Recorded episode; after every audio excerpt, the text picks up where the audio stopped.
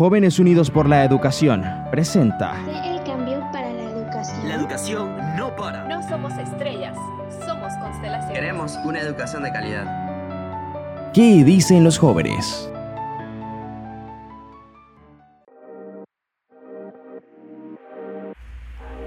Sean todos bienvenidos a un nuevo programa de ¿Qué dicen los jóvenes? Gracias por acompañarnos cada semana en este segmento.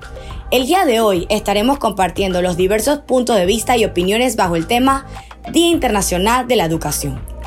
Sin una educación de calidad, inclusiva y equitativa para todos y de oportunidades de aprendizaje a lo largo de toda la vida, los países no lograrán alcanzar la igualdad de género ni romper el ciclo de pobreza que deja rezagados a millones de niños, jóvenes y adultos. En la actualidad, 244 millones de niños y jóvenes están sin escolarizar y 771 millones de adultos son analfabetos. Su derecho a la educación está siendo violado y es inaceptable. Es hora de transformar la educación. En esta primera intervención nos trasladamos a la provincia de Coclé, donde nos acompaña Ana Carvajal con el informativo. Informativo. Hola, espero que se encuentren bien. Les habla Ana María Carvajal desde Dulce, provincia de Coclé. Hoy estaré en el informativo hablando sobre la otra cara de la educación. La educación es un derecho humano fundamental, contemplado en el artículo 91 de la Constitución de la República de Panamá y en la Ley Orgánica de Educación, Ley 47 de 1946. Este derecho está indisolublemente ligado a la Declaración Universal de Derechos Humanos y a muchos otros instrumentos internacionales que resguardan los derechos humanos. El derecho a la educación es uno de los principios rectores que respalda la Agenda Mundial de Educación 2030 así como el Objetivo de Desarrollo Sostenible ODS4 adoptado por la comunidad internacional. La inequidad y la desigualdad en las oportunidades educativas persiste en Panamá, a pesar de los discursos, consensos y políticas públicas que reiteradamente apuntan a la urgencia y necesidad de transformar la educación en Panamá. Millones de niños y adultos siguen privados de oportunidades educativas, en muchos casos debido a factores sociales, culturales y económicos.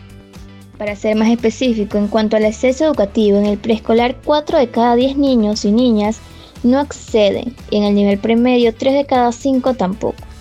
Para el nivel medio crece la cantidad de estudiantes que no están matriculados en un 50%. Y en cuanto a la calidad educativa, 5 de cada 10 niños en tercer grado no logra el nivel mínimo en lectura y esta cifra aumenta a casi 9 de cada 10 en las comarcas, según la prueba Crece 2017. En el nivel premedio no es diferente y se refleja que casi 7 de cada 10 estudiantes no logran las competencias básicas según la última prueba PISA 2018. De la poca información existente, hay que rescatar el incremento de los fracasos escolares. El promedio anual de reprobados anteriormente era de 27.000 estudiantes. En 2021, esta cifra aumentó a 34.000 alumnos. Para el 2022, las autoridades educativas indican que cerca de 54.000 estudiantes reprobaron la asignatura, el doble de los años anteriores. Esto es delicado, pues el fracaso escolar es la antesala a la deserción escolar y a serios problemas sociales. La educación contribuye a mejorar la calidad de vida de las personas, ofrece a adultos y niños desfavorecidos una oportunidad para salir de la pobreza. Es por tanto una herramienta fundamental para el desarrollo económico, social y cultural de toda la población. La educación como derecho humano significa que el derecho a la educación está garantizado legalmente para todos sin discriminación alguna. Los estados tienen la obligación de proteger, respetar y cumplir el derecho a la educación. Hay maneras de que los estados se hagan responsables si se llega a cometer alguna violación o se privan de este derecho. La educación es un derecho humano, no un privilegio. Este fue el informativo de esta semana. ¿Qué dicen los jóvenes? Muchas gracias Ana por explicarnos a profundidad sobre el tema de esta semana. En estos momentos hacemos el pase a Valerie Quintero, quien será la encargada de conducir el panel de esta semana. Bienvenida Valerie. Hola a todos, bienvenidos a este excelente panel que tenemos para ustedes presentándoles hoy titulado La otra cara de la educación. El día de hoy me acompañan tres maravillosas personas, número uno tenemos con nosotros a Anthony Delgado directamente desde Veraguas. Es licenciado en educación primaria, enfocado en la enseñanza de la, claro, de las primeras etapas de la vida. También ha trabajado en centros educativos como el Centro Educativo Bilingüe San Martín de Porres, el Centro Bilingüe Básico General de los Algarrobos y ha hecho observaciones para el Centro Educativo Básico General Las Florecitas, una escuela multigrado ubicada en el centro de Santiago de Veraguas, donde realizó un proyecto para brindarle a esos padres de familia herramientas para mejorar los métodos de enseñanza-aprendizaje de sus hijos. También tenemos con nosotros a Nicanor Monroy. Él es asistente de coordinación secundaria y profesor de inglés.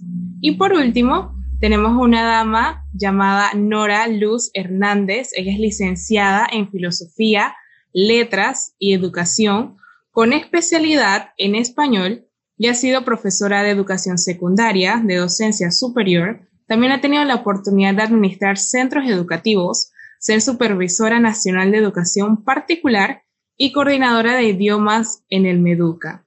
Muchas gracias a todos por estar aquí en el día de hoy con nosotros. Sean bienvenidos a este panel nuevamente, repito el título, La otra cara de la educación. Vamos a estar hablando con todos ellos, docentes, que nos van a contar un poquito de sus experiencias en cómo han vivido desde ese otro lado que quizás muy pocos conocemos de la educación y lo más importante que son nuestros niños, niñas y jóvenes que viven en ella.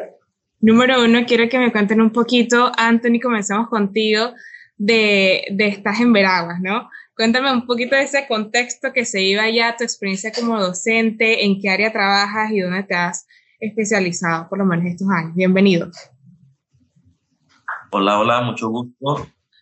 Eh, bien, decidí en sí dedicarme a la enseñanza porque quería una carrera que me permitiera conectarme con esas pequeñitas personas que en muchos casos se plantean como el futuro de este país o como el futuro del mundo y ayudarlas a sí mismo a que crecieran en ellos para que en un futuro ellos se dedicaran a trabajar por Panamá y para Panamá. ¿De qué forma? Guiándolo poco a poco. En este caso, eh, pertenezco al área de educación básica general, a la sección de primaria, eh, poco a poco guiándolos, impartiéndoles esos pequeños conocimientos, poco a poco, para que ellos desarrollen a través de las emociones que se dan en su cerebro esos aprendizajes para cuando ya lleguen a una vida superior, elijan una carrera y eh, laboren aquí en Panamá aplicando lo mismo que yo les enseñaría o que les enseño desde un inicio, que es dar todo al que lo necesita, dar todo por su carrera y dar todo por la, por la profesión que uno labora, porque en este caso decidí ser docente por el hecho de conectarme con esas personas y enseñarles todo lo necesario para que ellos pudieran desarrollar esas diferentes habilidades y destrezas aquí en, los diferentes centros educativos por los que ellos irían a pasar o pasarían. Excelente, y es principalmente partiendo de esa necesidad de tu ver de, de, compartir el conocimiento que decides tomar la decisión de una profesión tan noble como la docencia todos recordamos a, aquel primer profesor que, tuvimos en la escuela y también eh, nos acordamos de eso quizás que nos hicieron un poquito la vida difícil. Así que ahí vemos el impacto que tiene trascendental un profesor. Y también queremos preguntarle a la licenciada Nora, ¿qué le inspiró a usted a dedicarse a la educación, a la enseñanza? Bueno, yo creo que viene un poco como herencia, viene en la sangre. Eh, mi madre es una educadora, fue fundadora en el distrito de Arraiján, fue la primera maestra de la Escuela Santa Clara de Arraiján eh, y crecí entre todo el ámbito en casa, el ámbito escolar. Eh, mi papá, Severino Hernández, también fue un hombre promotor de la educación en San Miguelito. Eh, así es que prácticamente nosotros crecimos en lo que es educación. Papeles, libros, lecturas, prepararse y sobre todo eh, me inspiraba mucho la vocación de mi mamá. Ella, yo veía como que no solamente enseñaba, hablaba de la enseñanza, sino que sentía cuán importante es que los niños aprendan. Y por la parte de mi papá, él enfatizaba mucho en cuán importante es que las personas en la comunidad, en la sociedad, pudiesen aprender para compartir conocimientos. Así es que pienso que eso eh, pues ya venía casi que desde, casi que recién nacida y siempre me gustó. Eh, pensé que iba a ser un reto con el que no iba a poder, pero poco a poco, pues ya ven, aquí estoy. empezando con niños, luego jóvenes y luego adultos. Wow, de verdad que, que, todas las etapas de la enseñanza uno nunca deja de aprender y uno nunca deja de, de pensar que tiene algo que, que, compartir con las demás personas, que noble de verdad que es, es la profesión. Y por último, Nicanor. Nicanor, para los que no lo conocen, es súper multifacético y él decide, a pesar de todo, la parte multifacética que tiene, porque también es cineasta, eh, compartir el inglés. Cuéntanos, ¿por qué? Bueno, porque yo siento que si hay algo que jamás, jamás, jamás te va a fallar es saber dominar otro idioma. No solamente te abre puertas en el país, sino fuera de él. Y el, el inglés es el idioma del Internet, es el idioma del Occidente, Europa, casi todo el mundo habla inglés o tiene nociones del mismo, así que es como un mandarín, por así decirlo. Exacto, es una necesidad hoy en día, más que, que, un lujo, es súper necesario en todas las facetas. Ya no es solo saber hablar bien español, sino también acceder a otro idioma, me parece súper interesante. Y en ese diario vivir que tenemos, quizás como ustedes docentes, hay historias. Pasamos por cientos de niños, pasamos por cientos de jóvenes, pasamos por cientos de adultos, por años, y vamos conociendo, cada niño tiene una historia detrás. Eso lo sabemos. Pero yo quiero saber cuáles han sido esas historias que más han impactado su vida a nivel personal. Entonces comenzamos con usted para que nos comparta, señora Nora, cuál es esa, historia que de verdad la impactó. Eh, como dice Valerie, eh, hay muchas historias, ¿verdad? Detrás de cada niño, de cada joven, cada adulto. Eh, pero en realidad, entre las que más me impactaron, fue la primera vez que tuve una estudiante en octavo grado escuela secundaria, eh, una estudiante, como todas, asistía todos los días regular, a veces tenía que pedir permiso a su mamá para algo, y ella estaba todo el año en el colegio. Al final del, a mediados del año, a mediados del año, supe que la niña tenía cáncer, pero lo que me impactó es que la chica, ella asistía al colegio con peluca pero era, se veía tan natural que para mí era una estudiante más, pues en el sentido de que todos están ahí con uniforme, con sus libros y tal. Y eh, claro, los detalles del, del, estudiante, eso lo lleva en privacidad un gabinete, sea psicopedagógico o el que tenga determinado el colegio. Pero cuando la chica me habló tan sincera en una parte y ella me dice, no, profesora, es que lo que yo tengo ahora es una peluca. Yo no sé cómo se reflejaría mi rostro, eh, pero claro, con amor y todo, eso me impactó. O sea, era la primera vez que tenía una niña tan jovencita que estaba allí eh, tratando de, sobrevivir prácticamente. Y eso me impactó muchísimo. Entonces, como dices, Nadie sabe qué hay detrás en el interior de cada estudiante. Entonces, eh, bueno, por eso es que el docente debe trabajar por vocación, vocación, bueno, pudiéramos decir, claro, el salario es una parte, pero que no sobrepase eso a la vocación. La vocación es lo importante, porque eso marca al estudiante. Imagínense que, que uno no conversara con ellos, que no estuviera pendiente por qué este chico se comporta de esta manera o por qué falta varios días. Hay que ir un poco más allá. Entonces, para poder tocar realmente el deseo del estudiante de estar allí en la clase. Bueno, esa sería una de mis notas impactantes por parte de estudiantes. Wow, definitivamente para que un estudiante llegue a abrirse de esa manera con, con, una persona que no es su familia, que no vive con, con él, significa que hay una confianza. Y la confianza, como todo, se ha ganado con, con el pasar del tiempo. Y es ahí la importancia de crear vínculos significativos con los estudiantes. Wow, de verdad que qué impactante. Eh, sé también, Anthony, que tienes un montón de historias. Por favor, cuéntanos la que más te ha impactado.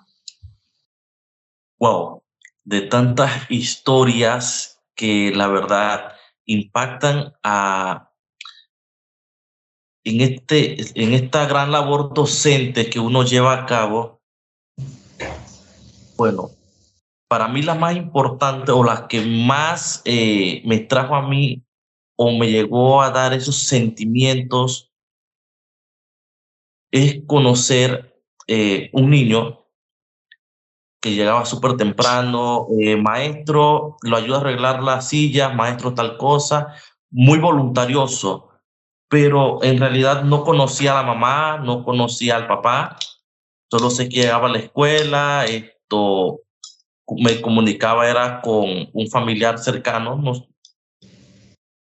y en una de esas eh, le pregunto al niño a qué se dedicaba la mamá para llenar las famosas confidenciales del estudiantes. Y él me dice, mi mamá trabaja. Y esto, yo le pregunté, ¿y eso de qué trabaja? No me respondió. A eso le consulté sobre el papá y él me dice, mi papá está detenido.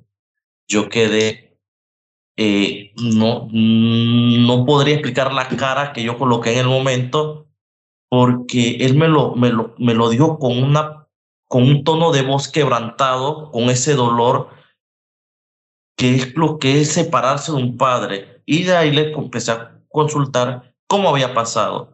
Él me contó todo y la verdad fue una historia muy triste porque él extrañaba a su papá en ese momento. Eh, él nunca quiso que lo que hizo su papá pasara, pero al final le tocó aceptar y así poco a poco fue entendiendo eh, ese interés por él participar y es que él quería demostrar que su papá era inocente en un sentido, pero no sabía cómo hacerlo. Y allí poco a poco fui comprendiendo eh, por qué el actuar del niño, por qué el interés por estudiar cada día más, más, más. Y era un, era un estudiante de calificación media y él fue subiendo poco a poco hasta llegar a un cuadro de honor. Y es que él con, entusiasmo al final de, del trimestre dice, yo quiero ser abogado porque yo quiero sacar a mi papá de la cárcel. Y la verdad que esa fue una historia de la que más me impactó, por decirlo así, en el poco tiempo que llevo como docente, podría decirlo. Wow, definitivamente eh, suele pasar que muchos niños y jóvenes son juzgados por los errores o malas decisiones de, de los padres. Y, y, sin saber, y tú estás en una básica, un, colegio primario, cómo ese niño se sentía al ver quizás todo eso en su casa y, y, quizás cómo era juzgado y cómo él lo manifestaba queriendo tener mejores notas, fue definitivamente una manera también de, de decir, wow, eh, soy diferente y no todo es lo que, lo que uno parece. Me parece súper impactante. Estoy en shock con todas las historias. Eh, Nicanor, yo te quiero preguntar ahora a ti, eh, después de escuchar estas historias, estamos, tenemos la parte bonita de la docencia, de aprender, de, de hacer y, y ser, Pero también hay una parte difícil, como la que hemos escuchado, también hay una parte a veces no tan bonita y hay partes tristes. ¿Qué es lo que a ti, en, tu experiencia, te, duele ver más de, de tus estudiantes? La mediocridad, el desinterés, la falta de disciplina, sobre todo porque para el radio oyente o radio escucha que no sabe, yo me desenvuelvo en el sector privado. Yo trabajo en una escuela multicultural en la que lo que cuesta la mensualidad viene siendo el salario mínimo de muchas personas. Wow. Y es triste ver eso, porque son estudiantes que lo tienen todo para ser exitosos. O sea, los niños de estas historias matarían por tener las condiciones de estos chicos. Y en muchos casos, ellos se, la, se matan estudiando para fracasar el último semestre.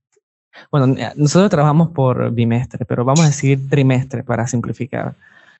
Se, fracasan en el último trimestre solamente porque les da flojera estudiar. Y ya. Cosas como que ni siquiera se presentan a los exámenes finales. Algo que a mí jamás se me hubiese cruzado por la cabeza. Pero a veces ni siquiera asisten, dejan las hojas en blanco. Dije, sí, yo puedo sacar uno y todavía me da cuatro con algo. otra cosa. Sí, es una perspectiva diferente porque de un lado quizás tenemos un poco de falta de oportunidades y por otro lado tenemos personas que no deciden aprovechar las oportunidades o, no se les presta un contexto de, disciplina que también es muy necesario para el proceso de enseñanza y el verdadero aprender, que, es lo que genera buenos ciudadanos. La disciplina también es parte de, generar buenos ciudadanos y del aprendizaje. Eh, pero es un trabajo, eh, siento yo, y creo que como todos sabemos, de, de parte del colegio, de parte de la casa y de parte del estudiante. Es una triada. Entonces, en esta triada em, es importante saber que los niños hoy en día y siempre han tenido pues dificultades, eh, pero queremos saber de su perspectiva, señora Nora, qué considera que es la mayor dificultad a que los niños y jóvenes se enfrentan hoy en día. Definitivamente, hoy eh, hay muchos elementos que influyen para que esos jóvenes y esos niños no pongan de su parte o no se dediquen eh, en un alto porcentaje a aprender. No es como antes, que en el hogar se ponían en práctica las normas, los padres o los familiares tratan de dar un camino o dar la ruta positiva, recta, para que el muchacho crezca con ese ambiente. Hoy día no. Hoy usted puede, en las familias pueden dar lo mejor o dar muy buenos ejemplos, pero está el ambiente, está el colegio también, ¿por qué no? Está la calle, están los recursos eh, tecnológicos, están los programas de televisión, los programas de radio cuando no son apropiados, están las compañías, están las tendencias múltiples que tenemos también, ¿verdad? Que ya hasta se dice que en los, en los memes, habrán visto ustedes, cuando están naciendo el bebé, en vez de decir de hacer el llanto, dice, no, eh, masculino, femenino en, en clave. Imagínense que el bebé al momento de nacer tenga la opción de decidir con cuerpo de hombre, deseo ser eh, emotivamente mujer o viceversa. O sea, todas esas teorías, todos esos ámbitos influyen en los niños y en los jóvenes. Entonces no es fácil para un estudiante, para un joven, para un niño, solamente tomar la parte positiva. Hay muchos elementos que influyen para que se den eso que, que conlleva a un conflicto interno también del joven. No es fácil. Entonces, eh, sería bueno como una mayor eh, promoción como este caso de este programa, en donde los radioescuchas pueden eh, orientarse, saber, conocer un poco más, y los mismos jóvenes. También muchos proyectos que facilitan de alguna manera la opción de desarrollo de habilidades para que los jóvenes y los niños pues no eh, vayan por un camino errado. Eh, así es que sí, en efecto, hay muchos elementos que influyen para que los estudiantes... Y el acceso a la tecnología también eh, a muy tempranas edades puede influir. Nicanor, si tienes una opción, tú que tienes gran acceso quizás a, la tecnología, si nos puedes dar tu opinión, cómo influye, crees tú, eh, este, esto tan maravilloso que es una herramienta, pero es una herramienta de doble filo si no la usas bien. Puedes comentarnos. Es que precisamente la tecnología lo es todo. Cuando yo llegué a esta escuela, a mí se me cayó la mandíbula, bueno, tuve que disimular mi caída de mandíbula porque ellos no usaban tableros, ellos usaban televisiones inteligentes y los smartboards que solamente hay en los salones de tecnología de las escuelas públicas, que dije, uno en cada cinco escuelas, allí los tenían todos los salones, sumado al tablero tradicional que se usa como auxiliar, ¿sabes? Pero todo es digital y todo el plantel tiene internet para todos los estudiantes. Ellos no usan cuadernos, ellos utilizan laptops el teléfono, las tablets, softwares directamente. Ellos no cargan libros, ellos cargan los libros en internet. Todo está en la nube. Y si mal no recuerdo, recuerdo escuchar esta mañana que estaban discutiendo cómo iban a ser los programas de robótica y cómo tenían que ser los robots para cada edad. Entonces, voy a diferir un poco con la señora Nora en cuanto a lo de la distracción de los jóvenes y la tecnología, porque el mundo en el que vivimos, que en inglés se conoce como VUCA, que hace referencia al mundo volátil, cambiante, complejo e incierto, ambiguo, en el que nos estamos desarrollando ahorita mismo, nos dice que los problemas son, están aquí en la cabeza, todo. Porque por lo menos lo, que yo he notado con estos jóvenes, no es solamente problemas y la exposición a la tecnología a temprana edad, sino que los cambios a raíz de la pandemia, como en ideologías, en lo que es o no es socialmente aceptable y lo que debería ser su vida en teoría, pues los trae como con un estrés y la constante comparación entre sus propios compañeros es brutal, es dije, obscena. Incluso hay mucho más presión de la que había cuando yo estaba en la escuela. Claro, es que el cambio brutal que ha tenido eh, la pandemia siempre nos hace cuestionarnos qué vale la pena y, y qué no. Entonces es importante también saber hasta qué punto pues los valores y, nuestra perspectiva y nuestra manera de ver el mundo, pues influye en las decisiones que tomamos día a día. Anthony, te quiero aprovechar preguntar también, eh, desde la realidad en la que estás tú, ¿qué quisieras que la gente supiera de los maestros y de la educación en Panamá? Hemos visto varias perspectivas. Eh, quisiera que nos cuentes un poco de tu opinión respecto a eso.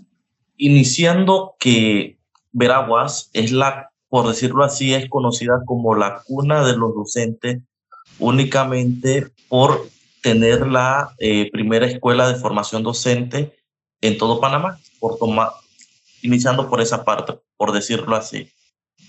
Pero la realidad docente aquí en Veraguas podría mencionarlo que es muy baja, hay muy pocos docentes de vocación muchos docentes que simplemente eh, están en el sistema educativo simplemente por un salario de más de 1.500 dólares y no porque les llama o porque les atrae enseñarle a un niño cuánto es uno más uno ¿O por qué corregirle al niño que si uno más uno le da tres? O sea, no existe ese, ese docente perfecto aquí en Veraguas, ni, ni en Panamá, lo aclaro. Pero, o sea, hace falta mucho en lo que son los docentes, por decirlo así. Porque si un niño, como mencioné, dice que uno más uno es tres, o sea, yo, hay que sentarse, ven acá, explícame por qué uno más uno es tres, de dónde sacas eso. O sea, hay que ser observador dentro de una aula de clases, hay que ser capaz de orientar al niño. Y sí, hay docentes que cumplen con esos requisitos, pero al final hace falta mucho en el rol docente, eh, formaciones, eh, actualizaciones en temas de contenido, manejo de tecnologías, eh, administración. Y claro, mayor acceso a... falta de acceso, o sea, entrar al sistema es fácil, simplemente yo agarro mi diploma, voy al Meduca, eh, soy maestro, lo registro, de ese sistema actualizo, pero falta ver si en realidad yo soy maestro, quiero ser maestro y cómo llevaría ese proceso de enseñanza-aprendizaje en cada niño. Hay que ver todos esos factores que se ven involucrados eh, en el perfil de un docente. Eh, para la feria del libro me, da risa que compré un libro eh, llamado Cartas para el que desea enseñar. Y justamente indica eso, que si tú quieres ser docente, tienes que tener esa vocación, sencillamente no lo haga por un bienestar económico ni por un bienestar social. Ah, yo voy a ser docente porque toda mi familia es docente y no lo traigo al tema de la herencia que la señora eh, Luz mencionó, que la profesora mencionó a un inicio, sino por el tema que actualmente se trabaja mucho a presión en los hogares. Si yo soy maestro, tú tienes que ser también maestro. Si yo soy doctor, tienes que ser doctor también y en realidad no, no vemos en nosotros si en realidad queremos ser docentes, si en realidad queremos atender a niños, sabiendo que puede pasar de todo en un salón de clase, tal cual lo vimos en las historias que ya mencionamos. O sea, tenemos que crear nuestro perfil docente, analizarnos si queremos ser docente para luego, para luego enfocarnos a la realidad. Claro, y me quedo con la frase que dices que el docente es, es humano y no, no, existe el docente perfecto, sino una persona que trata día a día de, de, ser mejor con sus habilidades, con sus defectos y con sus oportunidades de mejora. Por último, quiero que todos me respondan a la pregunta de cuál ha sido ese aprendizaje más impactante en sus vidas que le han dado a sus estudiantes. Comencemos eh, con la señora Nora. Eh, bueno, entre tantas eh, experiencias impactantes. Hay una que es muy significativa cuando ha tenido uno estudiantes privados de libertad que están en un salón de clases eh, porque ya han cumplido su pena, pero llegan, están en el salón y no sabe su historia todavía. Y cuando se da un contexto en el que pueden narrar su historia, resulta que son personas que han sido privadas de libertad y cuentan toda su eh, situación interna ya, pero una vez que salen, que han cumplido su, su pena, tienen ese deseo de superarse, tienen todavía esa motivación, sea porque tienen hijos, sea porque eh, quieren graduarse de la escuela eh, y, la, la, fuerza motora que ellos manifiestan, eso, eso es muy impactante, de verdad que sí. No es como se generaliza, eh, decía hace un momento Anthony, que bueno, que el docente solamente, o bueno, en su mayoría ahora está pensando en el salario. No, hay que hacer el llamado al docente a que siga siendo motivador, a que mantenga su vocación, a que vea en los corazones de esos estudiantes como estos que estoy mencionando, personas que sí se quieren superar, aún pese a las dificultades, que sí los hay y bastante. Muchísimas gracias, eh, licenciada Nora. Si nos puedes, por favor, compartir, Nicanor, ese aprendizaje tan impactante que han dado tus estudiantes en ti. Para mí ese aprendizaje es que el mundo está cambiando muy rápido, que no somos tan diferentes. En esencia somos lo mismo, pero nuestras circunstancias determinan fuertemente nuestra crianza y nuestros estilos de vida. Em, yo diría que lo que me llevo es que definitivamente el principio budista de que todos los seres humanos somos iguales porque sufrimos es completamente cierto. Todos tienen sus problemas a sus niveles y todas sus luchas son completamente válidas. Bueno, la mayoría. En fin, ha sido. Enseñar es una experiencia grata. Hay que tener vocación. Gracias, Nicanor. Y por último, por favor, Anthony, compártenos qué te han dejado tus estudiantes a ti. Bien, el educador debe ser capaz, o sea, de fortalecer eh, en los estudiantes esas debilidades que todos tienen sin excepción alguna. Entonces, para tomando eso, podría decir que el aprendizaje más impactante es que como docente debo mantenerme dinámico, iniciando por allí, ser motivador para mis estudiantes, eh, actualizarme para poder estar al nivel que ellos necesitan y lograr en ellos. El proceso enseñanza-aprendizaje a través de una clase de calidad, que lo que yo le vaya a impartir a ellos les sirva, que sea actualizado Así que podría decir que, como mencionó Nicador, el mundo ha cambiado y el aprendizaje que más impactante en sí como docente ha sido eso. Eh, aprender a mantenerme dinámico, aprender a motivar a mis estudiantes, brindarles unas clases actualizadas, eh, orientarlos, ayudarlos, en fin, ser ese consejero, ese guía. Y como muchos autores y especialistas dicen, ser ese papá, ser esa mamá, ser ese abuelo, ser esa abuela, ser ese familiar que te anima a ti a seguir echando para adelante poco a poco. Gracias, Anthony. Muchísimas gracias a todos los invitados de hoy. El título ha sido La otra cara de la educación. Recordemos antes que la educación es un derecho y la educación debe ser inclusiva, equitativa y de calidad para todos y todas los que estamos en esta faz de la tierra. Eh, les agradezco mucho, los esperamos la próxima semana con otro capítulo más de ¿Qué dicen los jóvenes?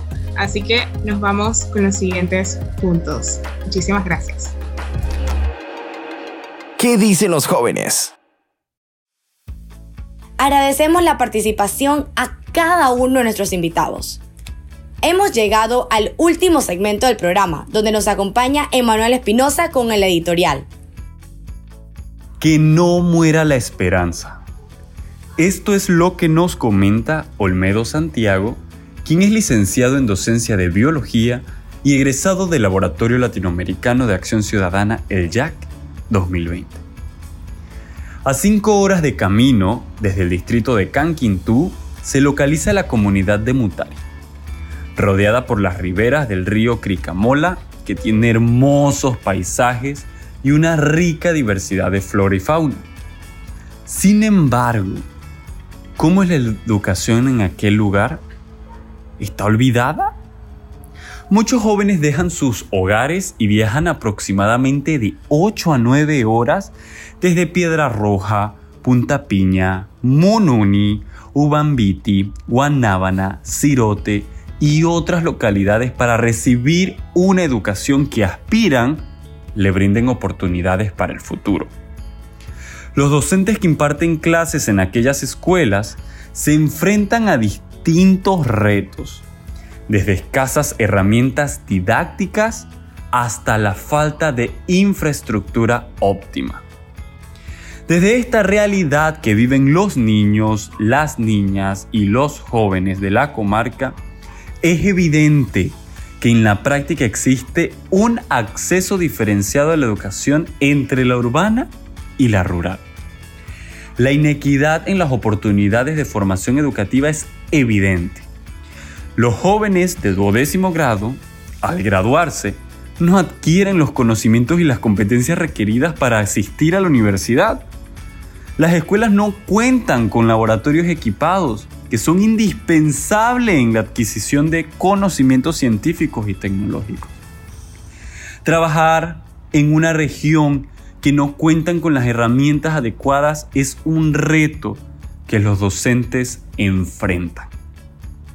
Prácticamente utilizan sus conocimientos en las aulas de clases y buscan las estrategias y los mecanismos adecuados para enseñarles a los estudiantes lo plasmado teóricamente. En todas las regiones aledañas de la comarca, las escuelas en su mayoría presentan las mismas condiciones. Ante ello, es indispensable enfatizar que las regiones apartadas deben contar con las infraestructuras adecuadas para ofrecer una educación segura y de calidad.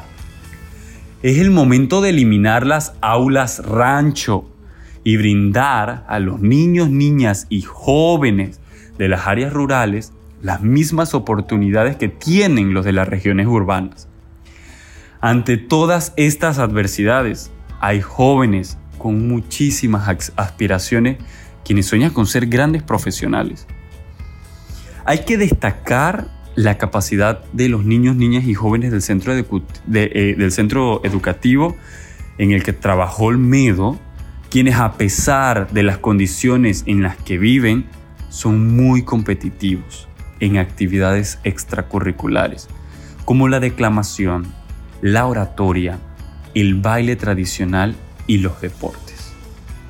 Nos sentimos orgullosos de la formación de estos futuros líderes de la comarca.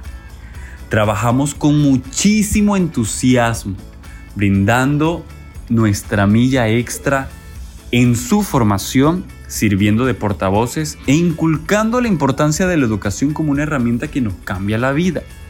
No hay otra vía para salir de la pobreza. Es precisamente la educación el arma que se utiliza para vencer la marginalidad. La educación nos ha cambiado la vida. Muchos hemos abandonado nuestra comunidad para educarnos y prepararnos. Estamos convencidos que la educación es la alternativa para escapar de las carencias. Aunque muchos estudiantes en estas regiones apartadas se rinden y optan por abandonar sus estudios por distintos motivos, hemos sembrado precedentes desde las aulas de clases siendo agentes multiplicadores.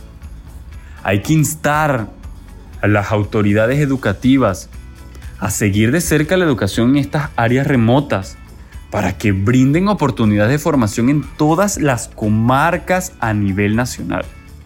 Estoy segurísimo que en todas las regiones educativas existen docentes que aportan su granito de arena para que la educación sea cada día mejor. Próximamente inicia un nuevo año escolar. Nuestra mayor interrogante es, ¿mantendrán las aulas las mismas condiciones? La educación debe ser una prioridad. El proceso enseñanza-aprendizaje debe ser de calidad en las 10 provincias y las 5 comarcas. Es crucial trabajar en el mejoramiento de la educación es tarea de todos los panameños. Nuestro país cuenta con los recursos necesarios para equiparar las aulas con las herramientas tecnológicas y con los recursos necesarios para la formación de los niños, niñas y jóvenes a nivel nacional. Y terminamos con la frase que tiene José Mujica y es, si quieren vivir felices, levanten una idea en la que creer y vivan para servir a esa idea. Ser docente definitivamente es una de las mejores profesiones del mundo. Hasta aquí la editorial de la semana. Se despide de ustedes en Manuel Espinosa. ¿Qué dicen los jóvenes? Muchas gracias, Emanuel, por esta gran intervención. Desde Jóvenes Unidos por la Educación se trabaja día a día para que la educación no se detenga y se garantice el derecho a aprender. Por lo que para conocer la otra cara de la educación, queremos resaltar el esfuerzo que realizan diversos proyectos sociales para promover el aprendizaje en todos sus niveles. Hoy tenemos con nosotros a José Alejandro Rodríguez. Nos comentará un poco sobre Dame un chance y cuál es esa otra cara de la moneda en la enseñanza. Claro que sí, con muchísimo gusto. Y bueno, primero que todo, muchísimas gracias por el espacio para poder compartir un poquito de lo que hacemos eh, y cómo esta labor está aportando a una empatía más colectiva, más como nación panameña que tenemos. Eh, dame un chance nace en los centros de custodia y cumplimiento para los jóvenes en conflicto con la ley a nivel nacional, lo que antes se conocía como las cárceles de menores, que ya no se le puede decir así, eh, y nace a raíz de las historias que están adentro. Nosotros vamos eh, a los centros y desarrollamos una escuela de valores para jóvenes en conflicto con la ley. Les enseñamos acerca del agradecimiento, del perdón, del trabajar en equipo, de la introspección, de la claridad mental. O sea, introducimos muchos elementos que ellos desconocían eh, en toda su vida. Eh, y estas herramientas les sirve no solamente para cuando salgan, porque muchas veces uno ve a estos centros o a las cárceles en general y uno siempre dice, ah, bueno, hay que darle cosas para cuando salgan, pero hay una realidad que ellos necesitan cosas para estar durante su tiempo. Y estas herramientas que nosotros les brindamos de habilidades blandas les ayuda para poder entablar mejores relaciones humanas con las personas en el centro.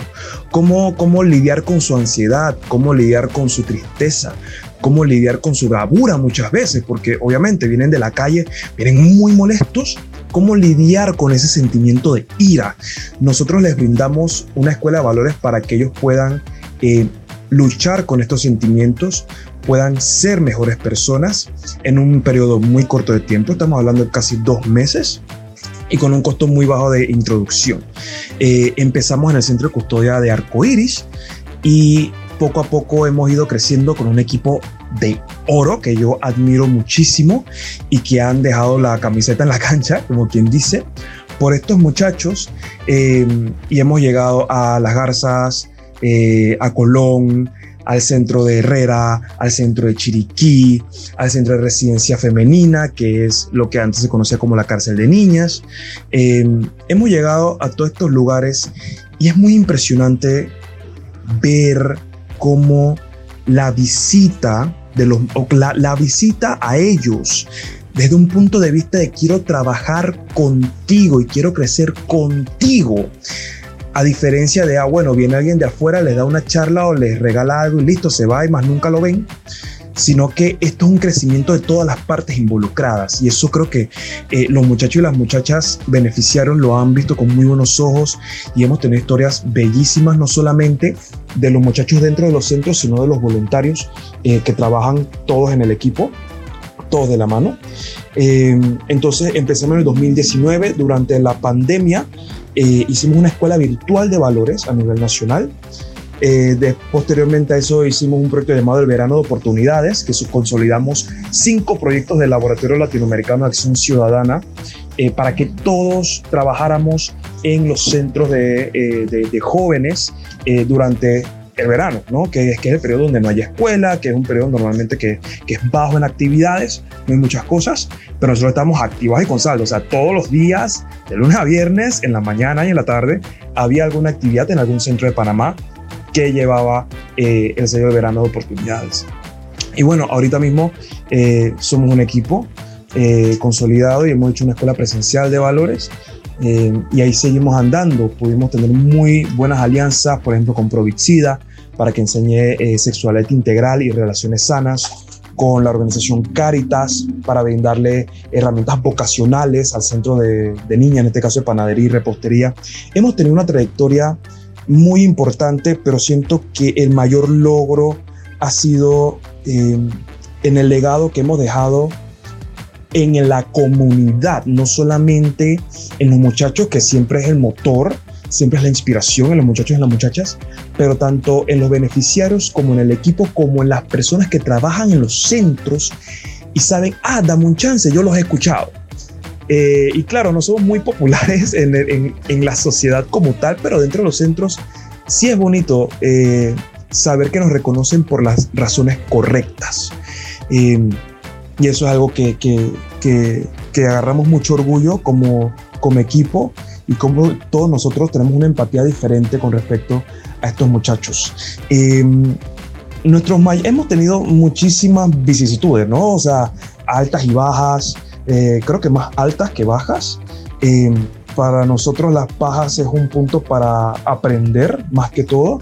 Somos una organización voluntaria, no, no devengamos ingresos de esto, todo lo hemos hecho de una manera de organización local. Eh, y siento que uno de los mayores retos ha sido como combinar ¿no? la vida que nosotros teníamos y que tenemos ahorita mismo con la de servicio social. ¿no? Muchos de nosotros empezamos cuando estábamos en la universidad, algunos que ya están trabajando, eh, hay unos que se mantienen en la universidad, otros, otros, que se están preparando para esas oportunidades en el extranjero, pero siento que eso ha sido una gran oportunidad porque al mismo tiempo nos ha ayudado a trabajar en la sostenibilidad, en la descentralización eh, de las funciones y a la sistematización de las experiencias. Nosotros nos manejamos ahora a raíz de, esa, de eso nosotros ahora tenemos una guía, eh, una guía del facilitador, que es que cualquier persona que quiera implementar eh, la escuela de valores en cualquier lugar lo puede hacer, porque ya todo está sistematizado, la experiencia está sistematizada y se dio a raíz de, de, esto, de estos retos, ¿no? Eh, y obviamente siempre, siempre hemos lidiado con, con personas en los centros que creen mucho en lo que hacemos, otros que no creen tanto. Eh, hay unas personas, hay, hay, ciertas, eh, muy pocos individuos, y sí lo tengo que reconocer de manera pública, eh, que no han tenido las mejores intenciones con nosotros, ni con el proyecto, ni con los muchachos, pero eso también nos ha servido bastante para poder identificar esas personas que en verdad están por el progreso de los adolescentes, el progreso de los muchachos, que quieren ver una resocialización real en Panamá, de que implementan los modelos de intervención aprobados, que creen en la labor que hacemos todos los días, de que la resocialización es desde que el muchacho abre los ojos hasta que se acuesta en la noche. Es de todos los días, es un trabajo mancomunado y todos somos parte de la solución, porque si todos no somos parte de la solución, no hay solución. Necesitamos a todas las partes involucradas, tanto eh, el, sector público como el sector privado, como las organizaciones de sociedad civil, como a los individuos. O sea, nos necesitamos a todos para el progreso de nuestros jóvenes eh, y esas experiencias lidiando con las personas que no creen en ello. Nos han ayudado a identificar esas personas con las cuales confiar, trabajar de la mano eh, y echarle con todo, alma, vida y corazón a la experiencia que tenemos. Siempre nos apoyamos mucho. Eh, nosotros tenemos unos talleres de autobiografía de los estudiantes eh, y las historias que nos cuentan siempre nos jalan a tierra de la razón por la cual tenemos que hacer esto, porque no es justo ningún niño que a los nueve años tenga que ver el asesinato de sus padres, a los 12 años ya esté saliendo de la escuela y nadie le importe, a los 13 ya esté eh, consumiendo sustancias ilícitas, a los 14 ya está teniendo una vida sexual activa sin ningún tipo de control, salud, ni nada por el estilo. A los 15 entran en una pandilla, a los 16 lo meten preso, a los 17 le dicen que todos sus amigos están presos o muertos y a los 18 regresa a la misma sociedad que lo puso en ese lugar en un principio. Ningún niño en Panamá, niño niña, merece nada menos que la garantía plena de sus derechos. Los derechos de los niños, niñas y adolescentes basados en los derechos humanos, de la cual Panamá es parte y está obligado a garantizar. Eh, así que yo creo que eso es como la mayor enseñanza. Y nada, si nos quieren contactar eh, a cualquier red social, arroba dame un chance, pa, dame un chance a sí mismito o nos pueden buscar a cualquiera de los miembros de Damunchance, cualquiera. Eh, También yo me llamo José Alejandro Rodríguez, mi teléfono es 6316-4935 eh, y con mucho gusto nos pueden contactar por ahí, más rápido por, por Instagram, pero por cualquier medio nosotros respondemos. De verdad que muchísimas gracias por el espacio, espero que tengan un excelente día eh, y que la pasen chévere. Siempre recuerden, cuando eh, siempre con muchacho, siempre que un muchacho le falte corazón, le falte amor en su vida, siempre cada uno de nosotros eh, vamos a estar llamados a apoyar. Y en Panamá necesitamos todas las manos posibles, todos los corazones posibles, y aquí vamos a estar siempre y por siempre por, por ese progreso social. Muchísimas gracias. ¿Qué dicen los jóvenes? Queda nuevamente agradecer a quienes hicieron de este programa un excelente trabajo. Nos puedes seguir en nuestras cuentas de Twitter e Instagram como jóvenes UXLAE y nos encuentran en Spotify como ¿Qué dicen los jóvenes? Se despide Joan Fara Cárdenas, deseándoles un excelente día y los esperamos en la próxima entrega de ¿Qué dicen los jóvenes?